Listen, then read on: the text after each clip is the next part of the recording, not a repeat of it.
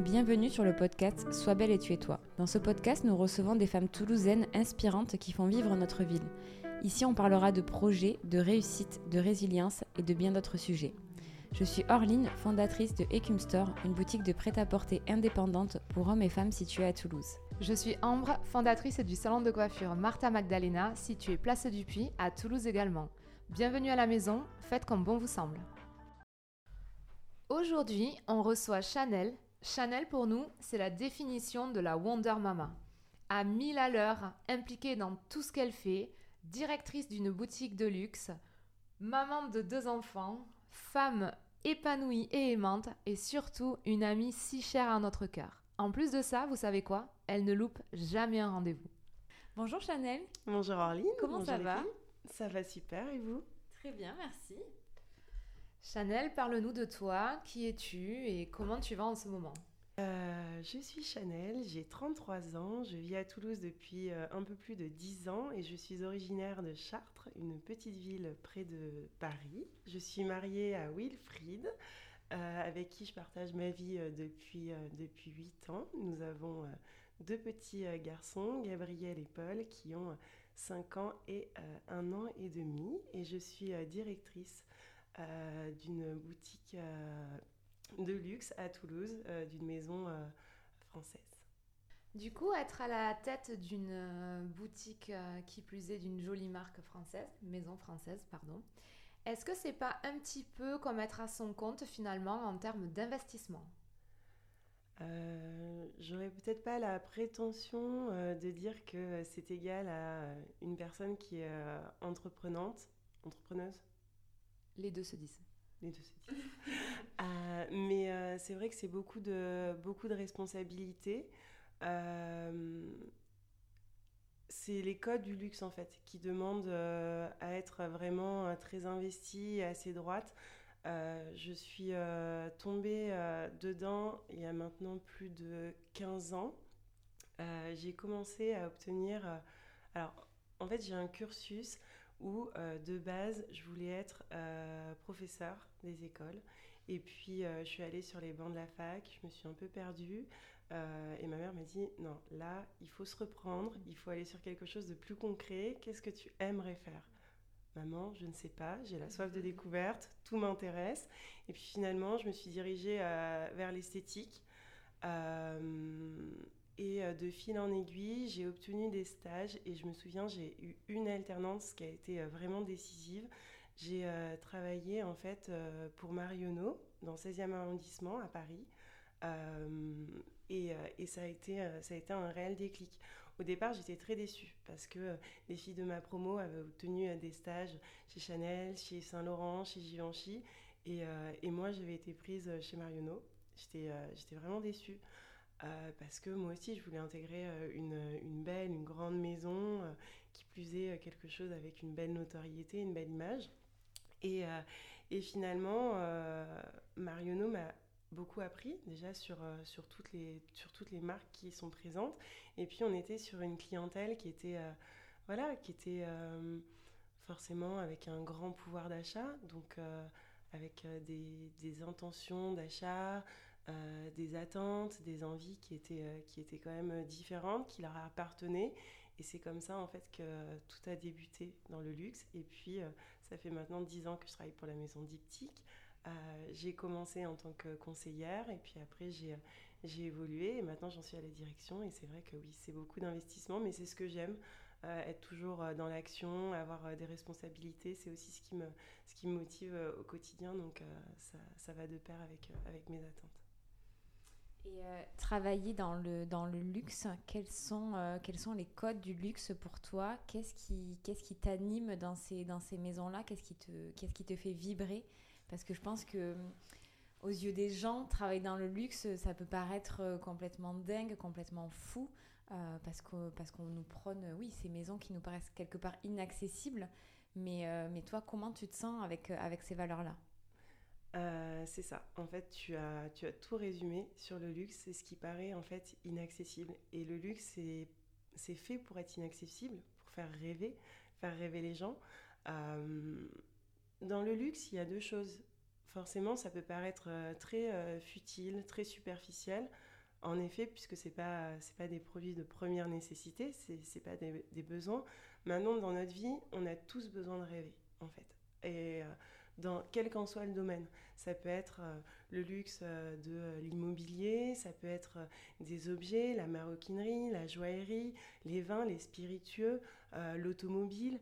Et c'est vrai que c'est un domaine qui fait du bien. Pour revenir sur ce que je disais auparavant, je me souviens de ces femmes qui venaient faire, faire leurs achats chez Marionneau elles arrivaient, elles étaient, euh, elles étaient belles, elles me faisaient rêver, elles étaient euh, maquillées, elles étaient coiffées, elles avaient les ongles manucurés, et elles ouvraient leur portefeuille.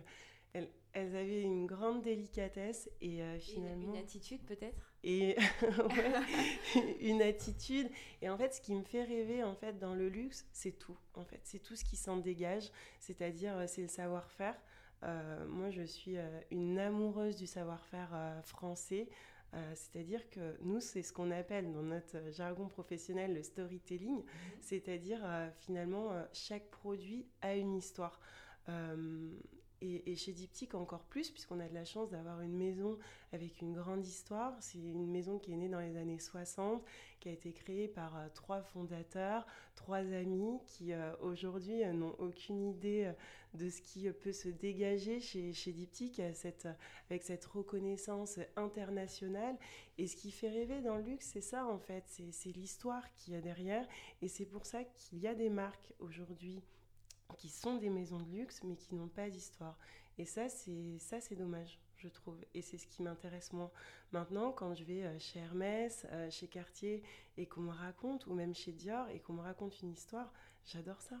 Même j'ai eu l'occasion euh, d'aller euh, manger euh, au sein de la maison Dior cet été avec, avec mon conjoint et on nous sert les plats. Donc ça peut paraître utile pour certaines personnes de se dire tiens, on va manger chez Dior, quel est l'intérêt?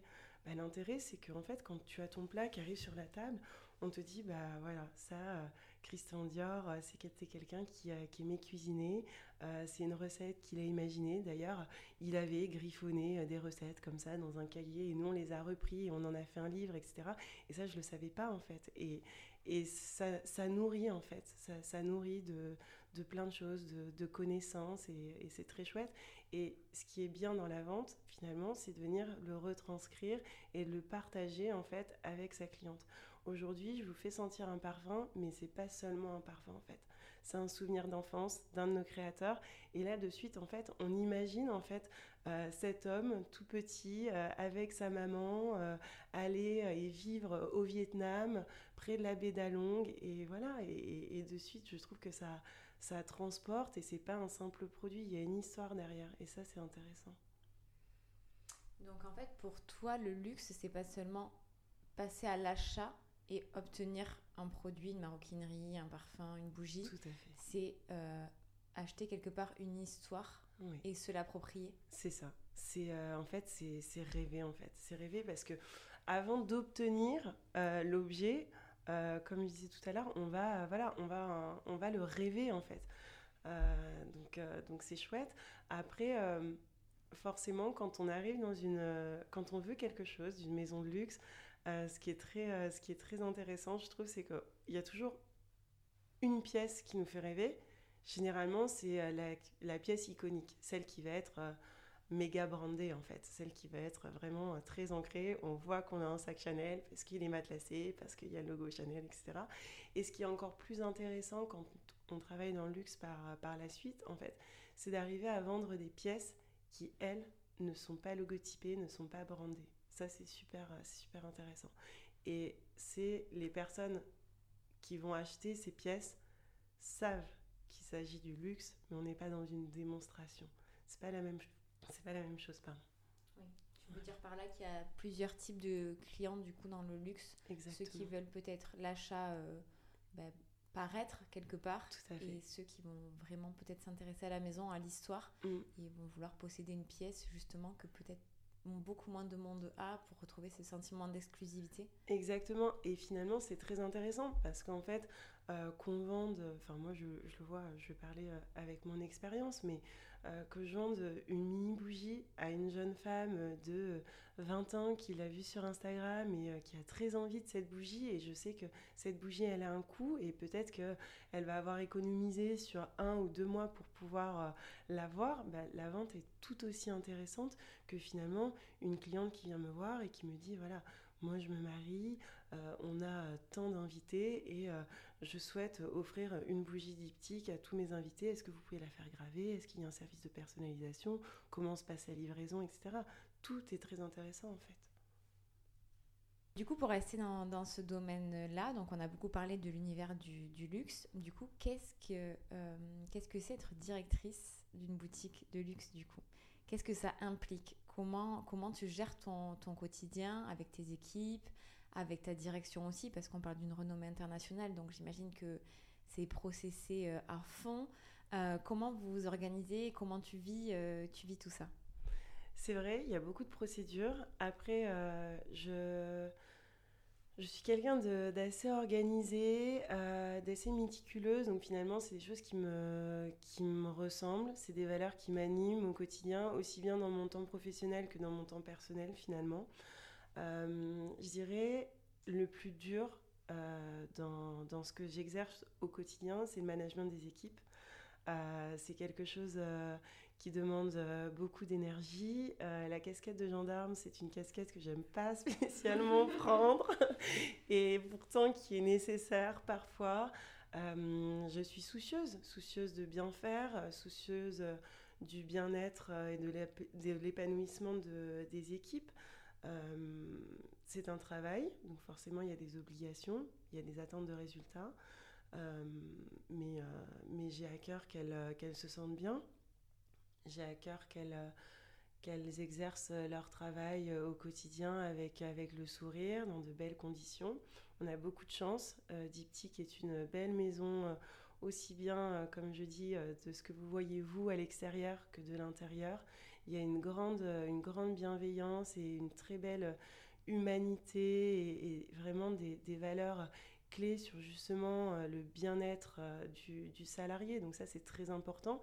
Alors, c'est des valeurs qui infusent la maison euh, depuis des années et moi, à plus petite échelle, finalement, j'essaie de faire aussi infuser ces, ces, valeurs au sein de l'équipe et de veiller à ce qu'on reste voilà, une entité, c'est-à-dire je je me mets toujours en fait à l'échelle euh, de mes conseillères de vente. Je fais euh, comme elles avec mes tâches que j'ai euh, en plus, ce qu'on me demande, ce qu'on me demande en plus. Du coup, ta journée type à toi, elle commence à quelle heure? Elle finit à quelle heure? Elle ressemble à quoi? C'est un marathon. c'est un marathon, puisque comme je vous le disais, j'ai deux enfants, deux enfants en bas âge. Euh, donc avec mon conjoint, on se débrouille comme, euh, comme on peut, on fait au mieux, comme tous les parents de ce monde, je pense. Euh, dans un premier temps, alors moi je gère le plus petit le matin, donc je me réveille. J'avoue, alors mon réveil sonne, il est 8 heures. Généralement, je suis réveillée avant puisque mon conjoint s'occupe du plus grand, donc forcément j'entends, etc. Et puis euh, à 8 heures, je sais que j'ai euh, une demi-heure pour, euh, pour tout faire. Alors c'est vrai que je pourrais mettre mon réveil avant, mais je le fais jamais. Je le mets au dernier moment et là je me dis, allez, go, je me lève comme, comme une marionnette dans son lit et je m'actionne. Je me douche, je, je, descends, je prépare Paul, je lui donne son petit gâteau, je l'installe sur le vélo, hop, son casque, il prend sa cracotte sur le vélo, hop, et c'est parti. c'est parti, la journée, elle, elle commence. Et, et voilà, je le dépose à la crèche après, je, rejoins donc euh, les équipes pour, euh, pour l'ouverture de, la boutique. Le matin, je vais gérer tout ce qui est back-office, tout ce qui est vraiment administratif, euh, etc. C'est très important, en fait, de venir prioriser les tâches dans la journée. Ensuite, je fais ce qu'on appelle bah, le morning brief, c'est-à-dire, voilà dire aux équipes tout ce qui euh, s'est passé la veille, tout ce qui va se passer dans la journée, euh, toutes les actions qu'on va entreprendre, le plan d'action que j'ai dessiné, comment ça va se, comment ça va se passer, comment je l'ai imaginé. Est-ce que euh, c'est aussi un moment de partage finalement, mmh. c'est-à-dire voilà comment elle, elle voit, elle voit les choses également. la journée se dessine. Bien sûr, il y a toujours des imprévus dans la journée qu'il faut gérer coûte que coûte. Et puis le soir, c'est ce que j'appelle le tunnel. Et toutes les mamans et les, les papas peut-être qui écouteront se reconnaîtront dans ce moment. C'est-à-dire que c'est le moment où tu es fatigué de ta journée, où tu as beaucoup donné et il faut continuer. C'est-à-dire que tu rentres chez toi. Alors heureusement, j'ai un conjoint qui m'aide énormément et qui est très présent euh, pour, euh, pour les enfants, pour moi-même. Et, euh, et c'est vrai que voilà, c'est le moment où eh ben, c'est les bains, c'est le dîner, c'est le câlin, c'est le livre, etc. Et, et ça jusqu'à jusqu'à 21h où tu restes avec ton pantalon à pince, ta veste de tailleur. Et à 21h, tu dis, ça y est, je peux souffler. C'est le moment où, où, on prend du temps pour nous. Bien souvent, on est lessivé. donc, donc, donc voilà. Et euh, comment tu le vis tout ça? Est-ce que euh, est-ce que c'est pour toi c'est le bon équilibre? Est-ce qu'il y a des choses que tu aimerais changer? Est-ce que comment tu arrives peut-être à prioriser ou pas certaines choses? Est-ce que cette vie de directrice de boutique et de maman de deux enfants, pour toi aujourd'hui tu as trouvé l'équilibre ou parfois c'est compliqué? C'est euh, c'est difficile. et comme je le dis toujours, c'est vrai que c'est assez surprenant, je trouve, d'être dans un pays comme le nôtre euh, en 2023 et euh, qu'on demande aux femmes, les mamans, de travailler comme si elles n'avaient pas d'enfants et d'éduquer leurs enfants comme si elles n'avaient pas de travail. C'est euh, deux choses qui me semblent assez, assez surprenantes. Alors, je pense que ça tend à s'améliorer. On l'a vu, hein, le congé paternité était de 10 jours, il s'est tendu à un mois. Mais je sais que quand j'ai un petit œil euh, sur les autres pays, notamment les pays nordiques, comme voilà, la Finlande, la Suède, où vraiment l'enfant est au centre des préoccupations sociales, euh, on est sur euh, ouais, des congés qui sont beaucoup plus grands, de un an, deux ans, voire même trois ans. Et je pense que c'est important parce que parce qu'aujourd'hui c'est difficile de tout gérer. Et puis bah, quand on a des tout petits, en fait c'est des moments qu'on loupe, que ce soit d'un côté à la maison ou au travail, on ne peut pas être partout. On est des humains, donc on fait notre mieux, mais on ne peut pas être partout. Et ces moments que je loupe avec, avec les petits, mais je pourrai jamais les revivre puisqu'ils seront jamais euh, petits comme ça. Donc euh, forcément, c'est des moments perdus. Et comme j'ai une conscience professionnelle qui est euh, énorme, de par mon poste, mais aussi ma personnalité, je suis beaucoup d'affairés avec le travail. Ça, c'est certain, beaucoup. Je donne beaucoup, beaucoup au travail. Et forcément, je sais que ça déteint euh, parfois, malgré euh, moi, malgré mes envies sur, euh, sur ma vie de, de, famille. Mais, mais la société ne nous aide pas non plus, en fait. Parce qu'aujourd'hui, je suis sur un poste qui demande beaucoup d'horaires, beaucoup d'heures. une crèche, ça se termine à 18-19 heures. L'école, je vous en parle même pas. Enfin, moi, l'école, Gabriel, il sort de l'école à 16h30. 16h30, euh, c'est euh, pour moi, c'est le plein phare de ma journée en fait.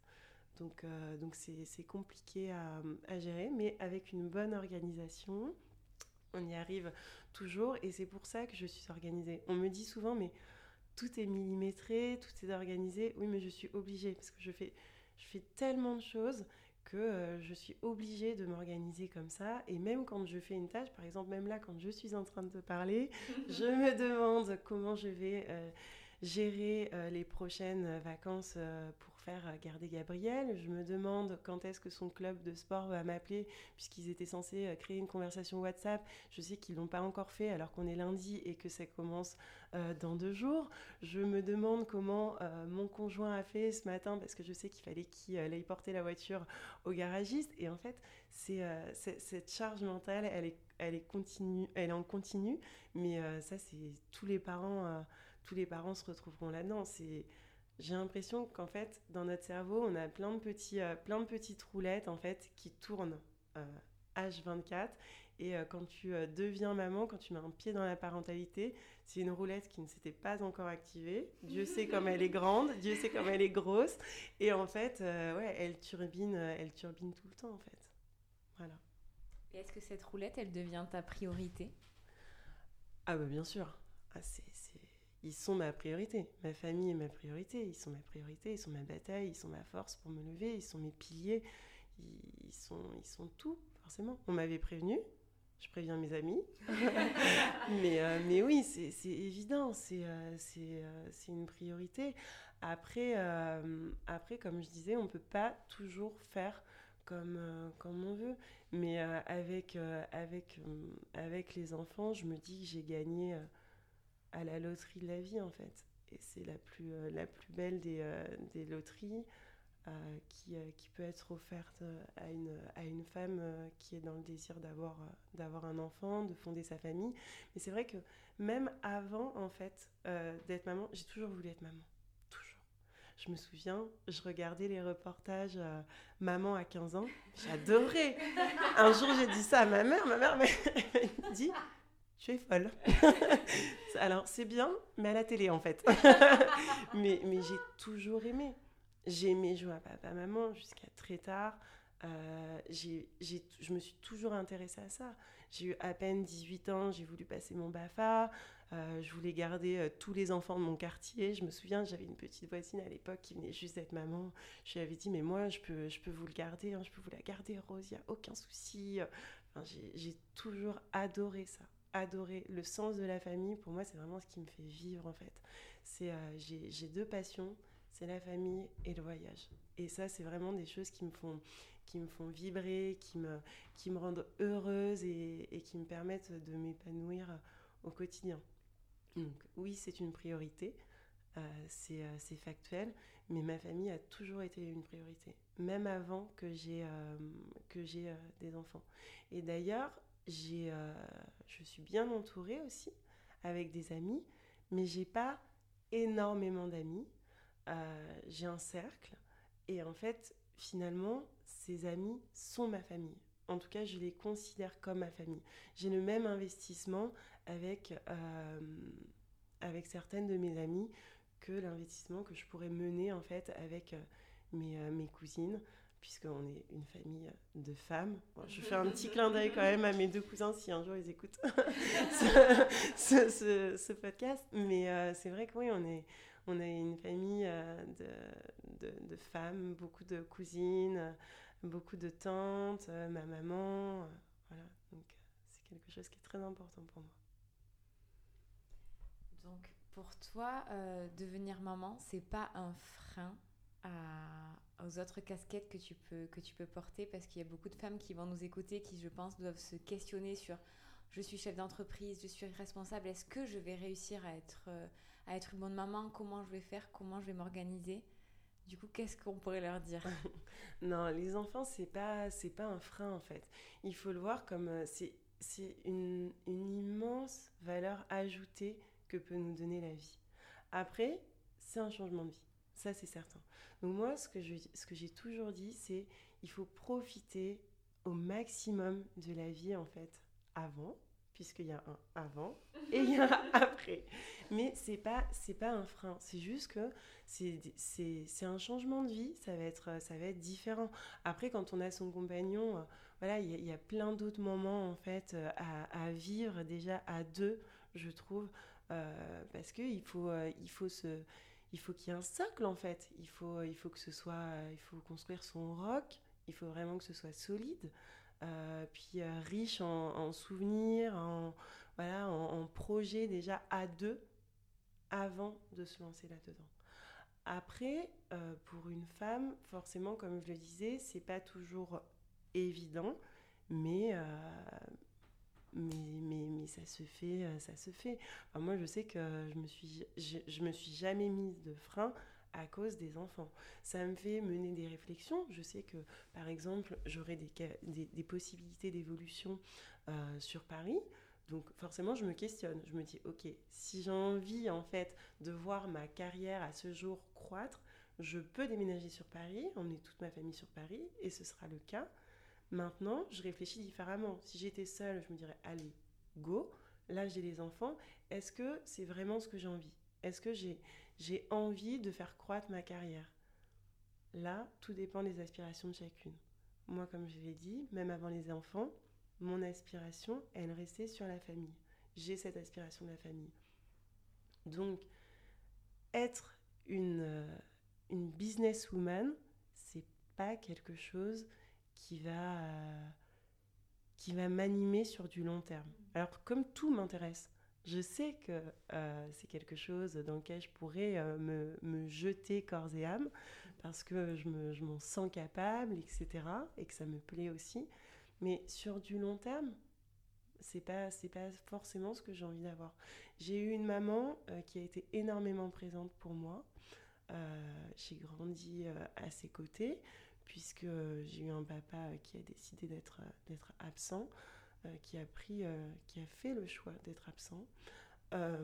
et elle m'a beaucoup appris, elle m'a apporté beaucoup de, sagesse, de bienveillance et en fait elle m'a surtout appris ce qu'était l'amour euh, l'amour d'une maman pour, euh, pour ses enfants, mais aussi euh, l'amour qu'on peut, qu'on peut en fait donner aux autres. Et ça, je trouve que c'est très important. Et c'est là-dedans que je me reconnais. Et forcément, au travail, même si on peut donner beaucoup d'amour, je pense que ça, quand même, c'est fin. Mm. Voilà. En parlant de tout cet amour et toute cette bienveillance que tu donnes, on n'a pas encore évoqué une autre partie de ton temps, euh, parce qu'il faut savoir que Chanel a participé à l'élection Miss France, mais elle s'est pas arrêtée là. Depuis, elle s'occupe de son comité, qui est Centre Val de Loire, si je ne me trompe pas.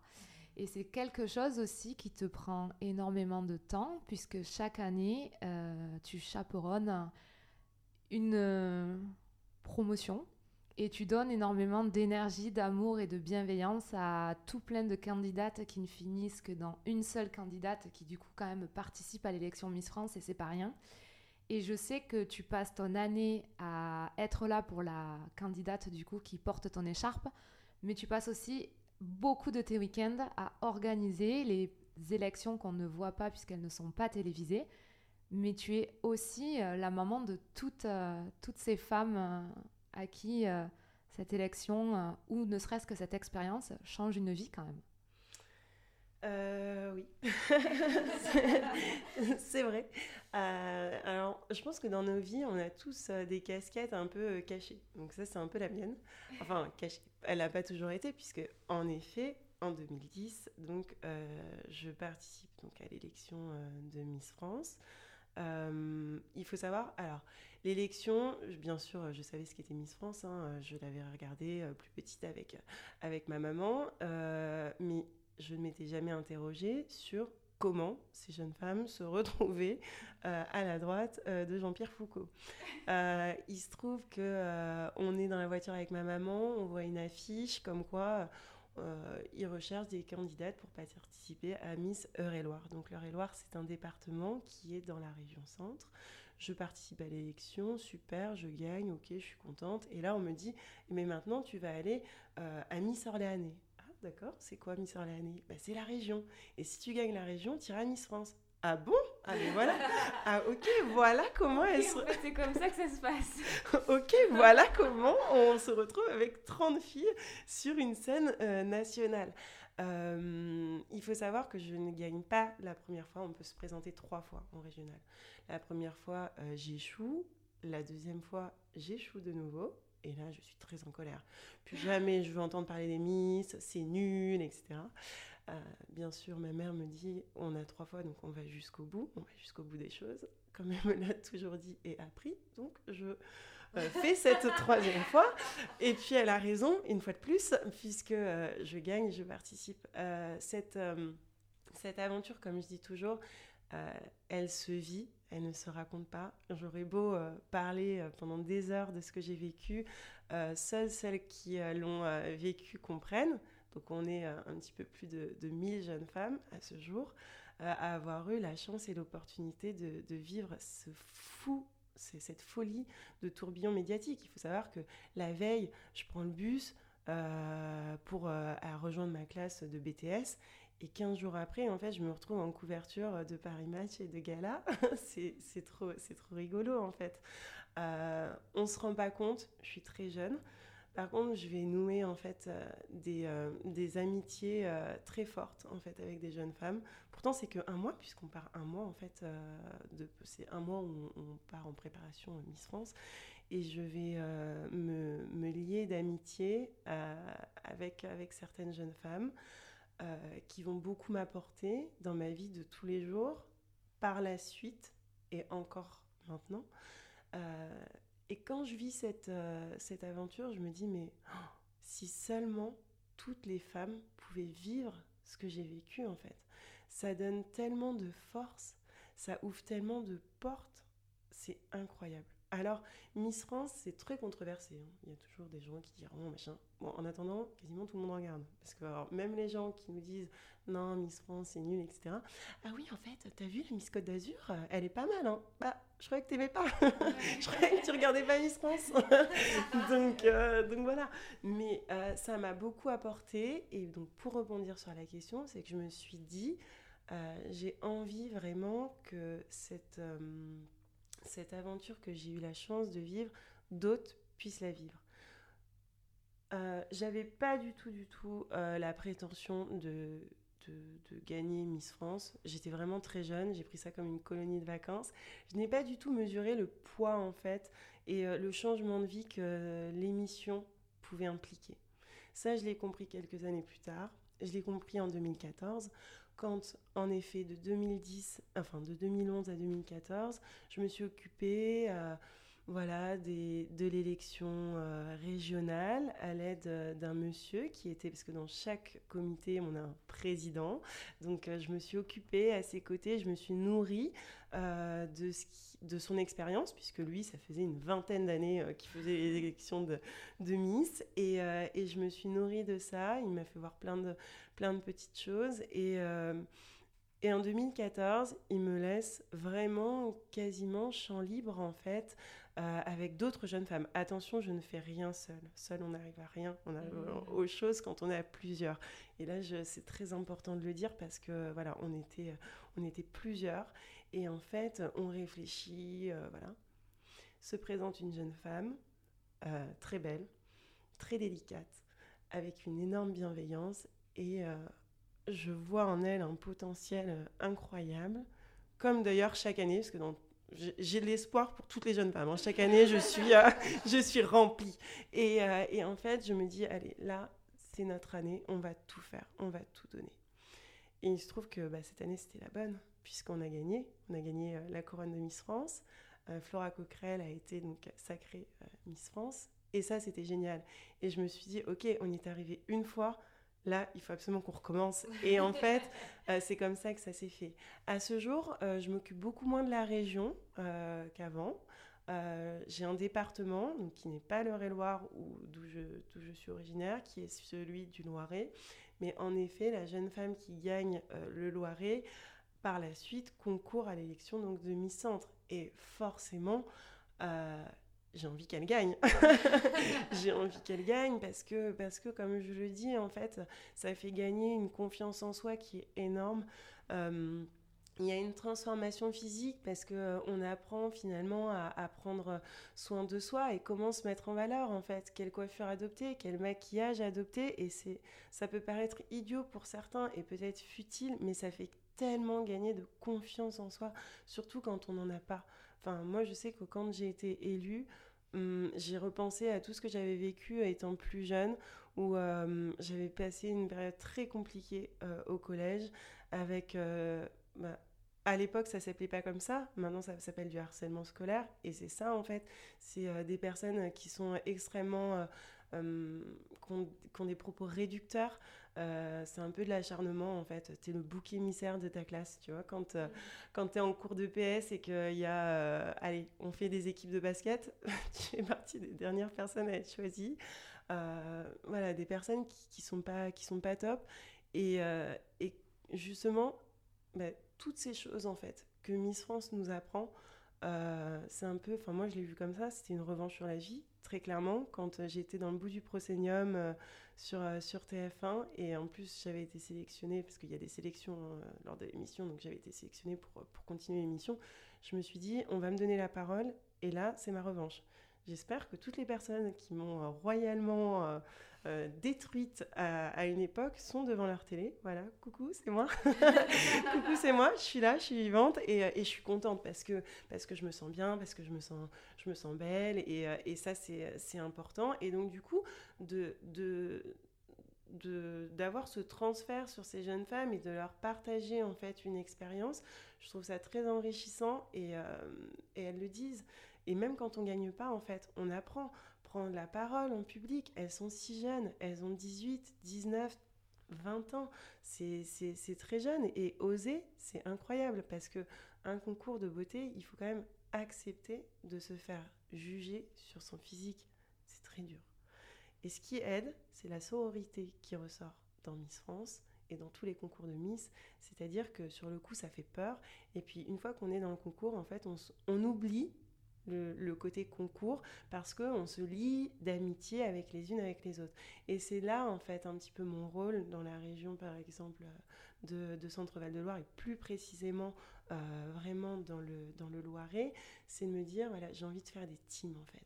De faire des teams et de dire voilà vous avez vu les qualités des unes et des autres partagées et j'en suis ravie là encore sur les réseaux sociaux. J'étais euh, je, scrollais mon téléphone et j'ai vu qu'une ancienne candidate s'était mariée et j'ai vu que sa témoin était une autre candidate et que et qu'elles étaient super euh, super liées en fait et qu'il y avait plein de plein d'autres euh, plein d'autres jeunes femmes. Et je me suis dit en fait ce groupe de 5 6 amis euh, leur, leur amitié elle a pris telle année parce que je me souvenais de cette promo.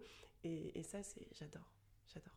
Fédérer j'adore tu en es une belle preuve aussi, puisque à ton mariage en 2023, euh, il y avait euh, des personnes de ta promo 13 euh, ans plus tard.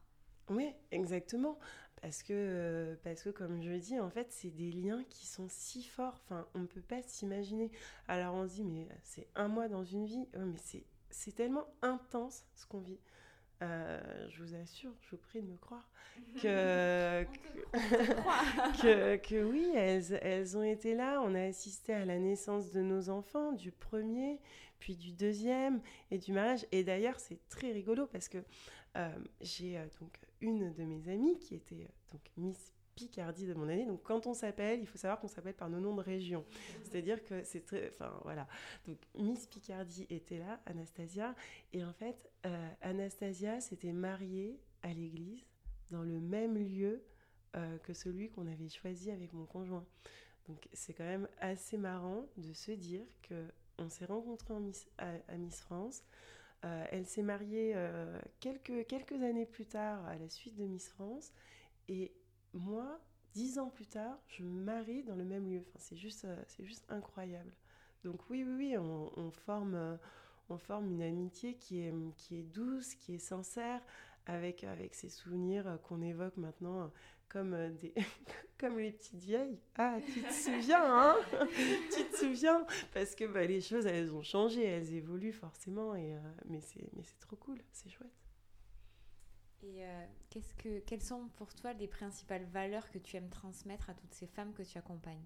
Si on peut résumer tout ce que tu viens de, dire. Pour toi, les principales valeurs, c'est quoi? Euh, Je dirais le partage, euh, la bienveillance et la persévérance. Je leur dis toujours. Aujourd'hui, forcément, on est dans un concours, donc il n'y a qu'une place. mais mais même finalement, si, si, vous ne gagnez pas cette couronne et cette écharpe, vous avez déjà tout gagné. Vous avez déjà tout gagné parce que c'est euh, c'est immense.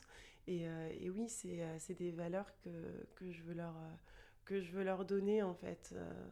Et puis, apprendre à connaître l'autre, c'est important. Ne pas s'arrêter finalement à la première impression. Parce que c'est dur quand on convoque en fait 15 jeunes femmes elles arrivent dans une pièce, elles se connaissent pas. Forcément, elles se regardent, elles sont toutes ultra jolies. Euh, là, elles se disent, euh, ok. finalement, on vient pour le même objectif. Voilà, on vient pour le même objectif. Euh, alors, en, en départemental, dans le Loiret, forcément, elles ont toutes envie de gagner. C'est normal. Enfin, quand on fait un concours, on a envie de le gagner. Et puis, il y a son investissement personnel, il y a l'investissement aussi des familles derrière. Forcément, les familles sont très fières. Euh, les, papas, les mamans, les frères et sœurs, etc. Et puis il y a les amis. Enfin, lors des élections, attention, hein, on est sur des vrais euh, tournois de, rugby. Hein, euh, on interdit les mégaphones, mais bon, on a les banderoles, on a les ballons, etc. Donc forcément, elles ont, elles ont elles ont une pression, forcément, qu'elles se mettent à elles-mêmes. Et forcément, comme je dis toujours aussi, c'est que la déception est à la hauteur de leur investissement. C'est-à-dire qu'une jeune femme qui s'investit euh, à 100%, forcément, si, si la finalité est qu'elle n'a pas cette écharpe, elle peut être déçue. Mais ce qui est important de, de, de, garder en tête, c'est que déjà, il ne s'agit que d'une émission euh, télévisée, donc il faut remettre aussi euh, voilà, le clocher au, au, l'église au centre du village. Euh, mais, euh, mais voilà, je sais plus ce que je disais. Non, mais ce, qu'on peut retenir de ce que tu viens de dire, c'est qu'il y a, y a l'objectif, mais il y a aussi ce qui est important, c'est tout le chemin parcouru pour arriver là et l'expérience qu'elle se crée, même si l'objectif d'être mise n'est pas atteint. C'est un peu comme dans tout ce qu'on mène dans la vie, tout ce qu'on a pu mettre en œuvre auparavant.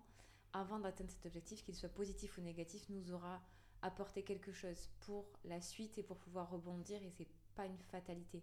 Parfois c'est dur sur le moment, mais mm, mm, finalement mm. c'est tout ce que l'on a, tout le chemin parcouru nous sert ensuite. Exactement. Et puis rien n'arrive par hasard. En fait, tu as raison. C'est ça. C'est ce que je voulais dire. C'est un véritable cheminement. Rien n'arrive par hasard. Moi, je pense que sur cette euh, terre, il y a de la place pour tout le monde. Euh, tout le monde peut briller et la lune ne brille pas en même temps que le soleil. Donc voilà, à chacun, à chacun son heure, à chacun son temps. Euh, mais il faut, il faut persévérer. Par contre, j'oublie jamais une candidate. C'est-à-dire que des fois, euh, il y a la déception qui est grande et la candidate ne veut plus. Elle souhaite plus et ça, c'est OK aussi, en fait. On peut avoir eu, à un moment donné de sa vie, avoir eu envie, comme à un moment, on peut avoir ne plus avoir envie, en fait. Avoir parfois se retirer complètement ou bien vouloir attendre. C'est-à-dire on a vu, on a, on, a ouvert, on a ouvert une petite fenêtre, on a vu ce que ça donnait et on se dit, bah, je suis pas encore assez mature, euh, j'ai besoin de voilà, j'ai besoin de prendre du recul, j'ai besoin de grandir et on le voit parfois j'ai des jeunes femmes du coup que je suis sur plusieurs années et qui se transforment, c'est incroyable. C'est incroyable, ce sont des transformations. Et ça, c'est beau en fait, de voir des jeunes femmes comme ça s'épanouir, euh, et, prendre euh, voilà, du caractère et prendre leur envol. C'est génial. Tout ce dont tu viens de parler, euh, on va le redire, tu es la personne la plus impliquée dans tout ce qu'elle fait, que nous connaissons. du coup, où est-ce que tu trouves toute cette énergie et cette générosité dont tu fais part au quotidien? C'est une bonne question. Cette énergie, je pense qu'elle fait, elle fait, partie de, elle fait partie de moi. Je la trouve, euh, je la trouve, euh, je la trouve dans les gens, je pense en fait, dans leur, euh, dans leur sourire, dans la confiance qu'on m'accorde. ça c'est, c'est super, super important. C'est-à-dire que je me sens en fait investie d'une mission. et quand je vois que la personne euh, et, heureuse et rayonnante, je me dis euh, c'est chouette, euh, j'y suis, j'y suis arrivée, donc c'est cool. Est-ce qu'on peut dire qu'aujourd'hui tu es ancrée Est-ce que tu es à la place où tu te sens bien? Est-ce que c'est la place que tu t'étais imaginée quand tu étais enfant? Et est-ce que du coup cette place aujourd'hui te rend heureuse et épanouie? Oui, ça euh, c'est certain. Je suis, euh, je suis bien, les planètes sont enfin euh, alignées. C'est vrai que la vie c'est pas facile. Hein. On passe par... on, passe, on passe, et encore, je la remercie parce que la vie est belle, elle m'a toujours, elle m'a toujours beaucoup gâtée. On part tous avec des petits, des petits sacs à dos remplis de pierres plus ou moins lourdes pour pour escalader euh, les montagnes euh, de la vie. Mais, euh, mais c'est vrai que oui, aujourd'hui, j'ai beaucoup de chance. voilà, j'ai une, une, belle famille, j'ai des amis qui sont aussi en pleine, voilà, en pleine, en pleine santé et, remplis de projets. Donc, je me sens, je me sens, je me sens heureuse, je me sens épanouie, je me sens, oui, ancrée. Après, je suis une boulémique du travail. je suis aussi toujours à la recherche de, de, nouveaux projets, de nouvelles batailles. Bon, ça, voilà, c'est aussi ma zone sombre, je pense. Mais donc forcément, je, je me sens, en fait, je me sens pas accomplie à 100%, puisque je suis toujours à la recherche d'une nouveauté. Je me dis toujours, tiens, qu'est-ce que je pourrais faire? Qu'est-ce qui, qu'est-ce qui pourrait se passer? Qu'est-ce que je vais encore inventer, etc. Puis des fois, quand je suis dépassée, je me dis, mais oh, pourquoi je fais ça en fait? Pourquoi je me mets comme ça dans plein de, de, de plans, etc. Mais en fait, c'est ce que, c'est ce que j'aime. Donc, euh, donc, voilà. Et surtout pour les, surtout pour les Miss, parce que ça prend beaucoup de temps. Et, euh, et on le sait, je, rigole parce que je pense du coup aux autres jeunes femmes avec qui, avec qui euh, je, on, travaille sur ce projet. Et, et toutes, à chaque fois, on se dit, et dont une qui est comme moi, maman, non pas de deux, mais de trois enfants, qui est à la tête de plusieurs instituts. Et en fait, elle a une vie à 100 000 à l'heure. 100 000 à l'heure. Et souvent, on en parle toutes les deux et on se dit, mais, oh, mais c'est pas possible. Mais dans quoi on se met? Mais en fait, on adore ça. voilà, on aime, on aime ça. Est-ce qu'il y a quelqu'un que tu aimerais entendre dans ce podcast? Ah ouais, il y a plein de personnes que j'aimerais entendre dans ce podcast. Euh, alors, la première, la première personne à laquelle je pense, euh, euh, c'est une de mes amies qui euh, est pour moi est la définition de la résilience. elle aussi de beaucoup de, persévérance, de détermination et qui pourrait vous dire beaucoup de choses sur, sur la vie puisqu'elle a été confrontée à, la, à la maladie et en fait elle en a fait une force mais extraordinaire et ça, euh, elle, a, elle, a, beaucoup à nous apprendre. Moi, j'aime beaucoup, en fait, apprendre des autres. Et pourtant, elle est, plus jeune que moi, mais elle m'apprend beaucoup au quotidien. Donc, je pense notamment à cette personne. Euh, et après, euh, tout le monde. Moi, j'aimerais donner le micro à tout le monde. Tout le monde a une histoire. et c'est génial, en fait. D'ailleurs, j'adore les podcasts. J'en écoute beaucoup. Forcément, je suis une fan de, de Bliss Stories, évidemment, où plein de mamans euh, parlent euh, de, voilà, de, plein de choses. Ça, j'adore. Et d'ailleurs, s'il y a des mamans qui nous écoutent et qui ne connaissent pas, c'est très, très chouette. Euh, mais après, la vie est tellement foisonnante et tellement unique et passionnante que finalement, je pense que tout le monde a une histoire et, a quelque chose à, à, à, dire et à raconter. Et c'est chouette parce que du coup, on peut s'en peut s'en nourrir, on peut rebondir, on peut continuer d'y penser en fait dans la vie de tous les jours et, parfois en dégager euh, des forces et se dire euh, voilà moi je suis je suis comme ça et, quand je repense à cette personne non je vais pas me plaindre euh, je vais pas me sentir débordée je voilà. Moi c'est surtout en fait dans l'adversité où je me dis allez pense à cette personne etc etc là il y a pas longtemps j'ai écouté un, podcast d'une maman, mais elle était si lumineuse quand elle parlait. C'est-à-dire que là, alors, on ne connaît pas son identité, puisqu'en fait, euh, c'était euh, une, militaire dans les forces spéciales, donc on ne peut pas connaître leur, leurs identités. Mais je, je, rêve, j'aurais rêvé en fait de rencontrer cette, cette personne, parce que je me suis dit, mais waouh, quel chemin de vie en fait quel chemin de vie. Elle est, maman, elle est, en couple avec un, homme qui lui aussi est dans les forces spéciales. Je vous racontais pas, ils avaient une vie euh, digne d'une gymnastique. Quoi.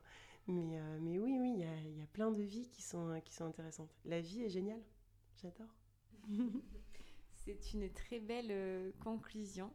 Merci beaucoup Chanel d'avoir accepté de parler avec nous sur ce podcast. On espère que tu as passé un bon moment. Mais moi aussi, euh, c'était très chouette et j'espère surtout que c'est vous qui avez passé un bon moment. Euh, Merci pour tout en tout cas. On a parlé de plein de sujets complètement différents et euh, je pense que ça va être très très sympa à écouter. Ah, c'est très chouette. Merci beaucoup.